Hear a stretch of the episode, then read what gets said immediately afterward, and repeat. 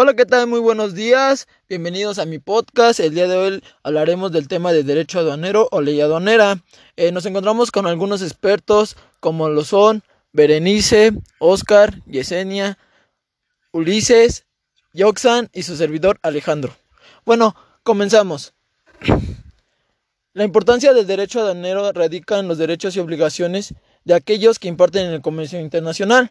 Es muy importante este tema ya que deriva lo que es los productos y derechos de mercancías. Eh, a continuación les daré la palabra a mi compañera Berenice, que les hablará un poco más del tema. Gracias. Hola, ¿qué tal a todos? Bueno, eh, empecemos con lo que es la ley aduanera. Esta es muy importante y juega un papel, como ya lo mencioné, importante para lo que son las importaciones y exportaciones. De hecho, esta ley fue este, publicada en el Diario Oficial de la Federación el 15 de diciembre de 1995 y tuvo una última reforma que fue publicada el 6 de noviembre del 2020. La ley aduanera cuenta o se divide con lo que son 203 artículos y 9 títulos. Esta ley regula lo que es la entrada al territorio nacional y la salida de lo que son mercancías, de los medios en los que se transportan o se conducen. El despacho aduanero y los hechos eh, o actos que derivan de este o de dicha entrada o salida de mercancías. Muchas gracias, Berenice. Bueno, continuamos con la opinión del experto Oscar. Muchas gracias, Alejandro. Bueno, yo eh, como experto pues dentro de la ley aduanera yo puedo hacer mención que es se considera como una empresa o un mercado que puede ser desde un nivel eh, tanto local como internacional, ya que lo que se pretende hacer o el objetivo de estas aduanas es la importación y exportación de ciertos productos. Claro, todo esto lleva ciertas reglamentaciones, lleva ciertos personajes los cuales contribuyen a los movimientos de, de dichos procesos, lo cual pues uno de los principales personajes dentro de una aduana es el agente aduanero, el cual pues es un apoderado legal, el cual se encarga de hacer todas las importaciones y exportaciones de cualquier persona que desee hacer este tipo de movimientos. De igual forma, pues al hacer este tipo de importaciones y exportaciones, se tiene que hacer eh, o hacer, se tiene que presentar una documentación o lo cual se le conoce como un despacho aduanero. De igual forma, eh, estos movimientos pues sí tienen un cierto costo, los cuales van determinados de acuerdo a algunas leyes o incluso em, em, que son proporcionados directamente desde el SAT, que es la Secretaría de Administración Tributaria, en los cuales pues igual lleva ciertos impuestos como es el IVA, el DTA y entre otros, lo cual pues tenemos que hacer lo que es el pedimiento electrónico con el fin de poder proporcionar pues toda la toda la documentación para que al momento de hacer la importación y exportación de productos pues se haga de la mejor manera posible para que no exista algún algún error e incluso pues la mercancía llegue al destino que debe de ser ya que pues igual eh, una ley aduanera pues puede pues, abarcarse de acuerdo a los diferentes tipos de transporte que puede ser desde un terrestre, un ferroviario, un marítimo, eh, aéreo, los cuales pues llevan sus, sus, diferentes ventajas y desventajas al momento de pues, realizar eh, todos estos movimientos, claro, especificando también las rutas para que pues, se cumpla con el objetivo que es llegar eh, a sus los productos a su a su punto B, por así decirlo, y de igual manera, pues, eh, pues creo de mi parte sería todo. Muchas gracias, Oscar. Como ven, es muy importante este tema, ya que ustedes conocen la estructura de la ley aduanera. Bueno, pues a continuación, la experta Yesenia va a hablar un poco del tema. Bueno, la ley aduanera consta de nueve títulos. El primero son conceptos generales, el segundo es control de la aduana en el despacho, y en este apartado nos va a hablar sobre la entrada, salida, conducción y control que va a tener la mercancía o el producto que nosotros vamos a transportar. El título tercero son los impuestos al comercio exterior. Como lo decía el experto Oscar, habrá impuestos como IVA o DTA que tenemos que cumplir nosotros.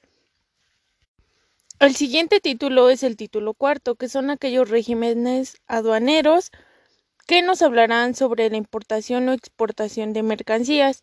El quinto es el desarrollo portuario, zonas libres y franjas fronterizas.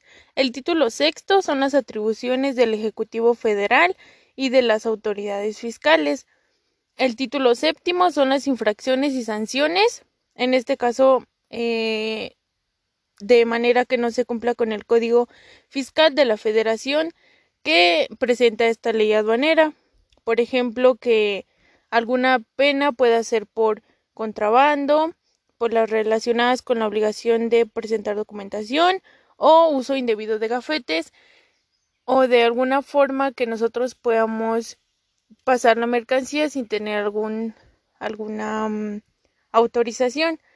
Y por último, ah no, el título octavo son los recursos administrativos y ya por último son los agentes aduanales que son aquellas personas que nos van a ayudar a, mm, poder pasar nuestra mercancía y nos van a proporcionar toda la documentación para pasarla de manera legal y sin ningún problema. ¿Qué tal? Muchísimas gracias por darme la palabra. Bueno, les voy a hablar acerca de los documentos que son necesarios para la importación y exportación dentro de nuestro país. Eh, uno de ellos y el más típico es el CMR, que es un documento, documento para transporte terrestre. El CMI, que es un contrato de transporte terrestre por vía ferrocarril. Este es un, un medio de transporte económico, pero un poco más tardado. El Bill of Loading, que por sus siglas BL, es un documento de transporte marítimo. Este es utilizado más en las zonas costeras. Eh, dentro de nuestro país tenemos una de gran importancia que es en el estado de Veracruz. Eh, tenemos el Airwire Bill, que por sus siglas en inglés AWB, eh, es un documento, documento perdón, de transporte aéreo. Es demasiadamente efectivo, pero pues sale muy caro el enviar el producto por transporte aéreo. Algunos de los demás documentos que son regímenes aduaneros es el primero, que es el, los definitivos de importación y exportación. Esto se refiere que cuando llega un, un cargamento a nuestro país se queda en una zona de resguardo por determinado tiempo, pero este tiempo pues va de 3 a 6 meses.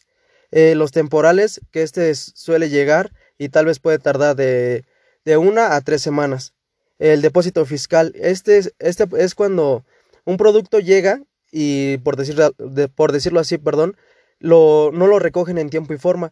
Cuando, no, cuando pasa eso, se lleva a un depósito fiscal que empiezan a cobrarlo así, eh, no sé, el encargado del departamento, por decirlo así. El de tránsito de mercancías. El tránsito de mercancías, perdón. El número 5, que es el el de marino turísticas y el número 6 la elaboración de transformación o reparación en recintos fiscales. Muchas gracias. Muchas gracias, Joxan. Muy interesante lo que nos acabas de compartir. Le cedo la palabra al experto Ulises. Muchas gracias, Alejandro. Este, yo les voy a hablar un poquito sobre la igual de la documentación y trámites para la importación exportación, que también es uno de los temas muy importantes que debe de tomar en cuenta una persona o empresa que eh, quiere importar o exportar. Eh, bueno, desde el principio de que se requiere esta actividad, eh, lo primero que se debe de contar es con un padrón de importadores. Eh, ya sea de una persona física o moral. Este trámite, por si no lo tiene alguno de estas personas que quiere realizar la importación o exportación, puede ser tramitada por el SAT eh, de manera gratuita y pues igual este dándole seguimiento a ese proceso este ya una vez dando la, autoriza la autorización de poder importar y exportar eh, te van a revisar las órdenes de, de obligaciones fiscales en el cual pues ahí también ya este podrás eh, contar con los servicios de un agente aduanal o una agencia aduanal que igual te, te ayudará y te pedirá algunos documentos importantes que debes de este, tomar en cuenta para este proceso. Uno de los más importantes que este agente aduanal te va a solicitar es la acta constitutiva, así como también del comprobante de domicilio y las fotografías del domicilio fiscal así como también de la identificación CUR RFC del representante legal de la empresa. Eh, estos documentos son muy importantes y van de acuerdo a la agente aduanal que es contratado. Ya de ahí dependen los documentos que te van a solicitar. Eh, otros de los diferentes documentos que te pueden solicitar son la factura comercial y la guía aérea o marítima, que también es muy importante tomar en cuenta eh, el tipo de transporte que va, vas a utilizar o si va a ser multimodal. Por ejemplo, si quieres transportar a otro país y lo requieres en otro país que no es ese eh, agente aduanal, entonces pues se debe de utilizar ese tipo de transporte que es multimodal, en el cual vas a transportar de tu país al país que quieres llevar tu producto y más aparte utilizarás un transporte terrestre. Eh, otro documento importante para la importación de productos es la factura comercial, en el cual pues, también este, dentro de ella requiere los requisitos y datos establecidos por la ley y el conocimiento de embarque, así como también de una factura este, de los productos y servicios que vas a intercambiar con dicho país. Gracias. Muchas gracias, Ulises. Bueno, como pueden ver, el tema de la ley aduanera o el origen aduanero es muy importante, ya que aquellos que se dedican al comercio internacional o el comercio exterior, pues tienen que seguir ciertos pasos para poder transportar, exportar o importar sus mercancías o productos. Eh, también, como lo tomaron en el tema los expertos, eh, se tomaron puntos como lo es un régimen aduanero, el despacho aduanero, agente aduanal, agencia aduanal, el pedimento electrónico, tarifas arancelarias, que son los impuestos que uno tiene que pagar al importar y al exportar las mercancías y los medios de transportes, los medios de transportes que utilizan ciertas agencias para poder llevar a cabo ese proceso. Eh, se mencionó aquí el transporte multimodal, el, ferroviario, el terrestre y el aéreo. Y bueno, eh, también se mencionaron los documentos que son muy importantes para poder pedir el proceso de exportación e importación. Muy bueno, espero que les haya gustado este podcast, eh, que sea de su agrado y nos vemos en el siguiente. Muchas gracias a todos.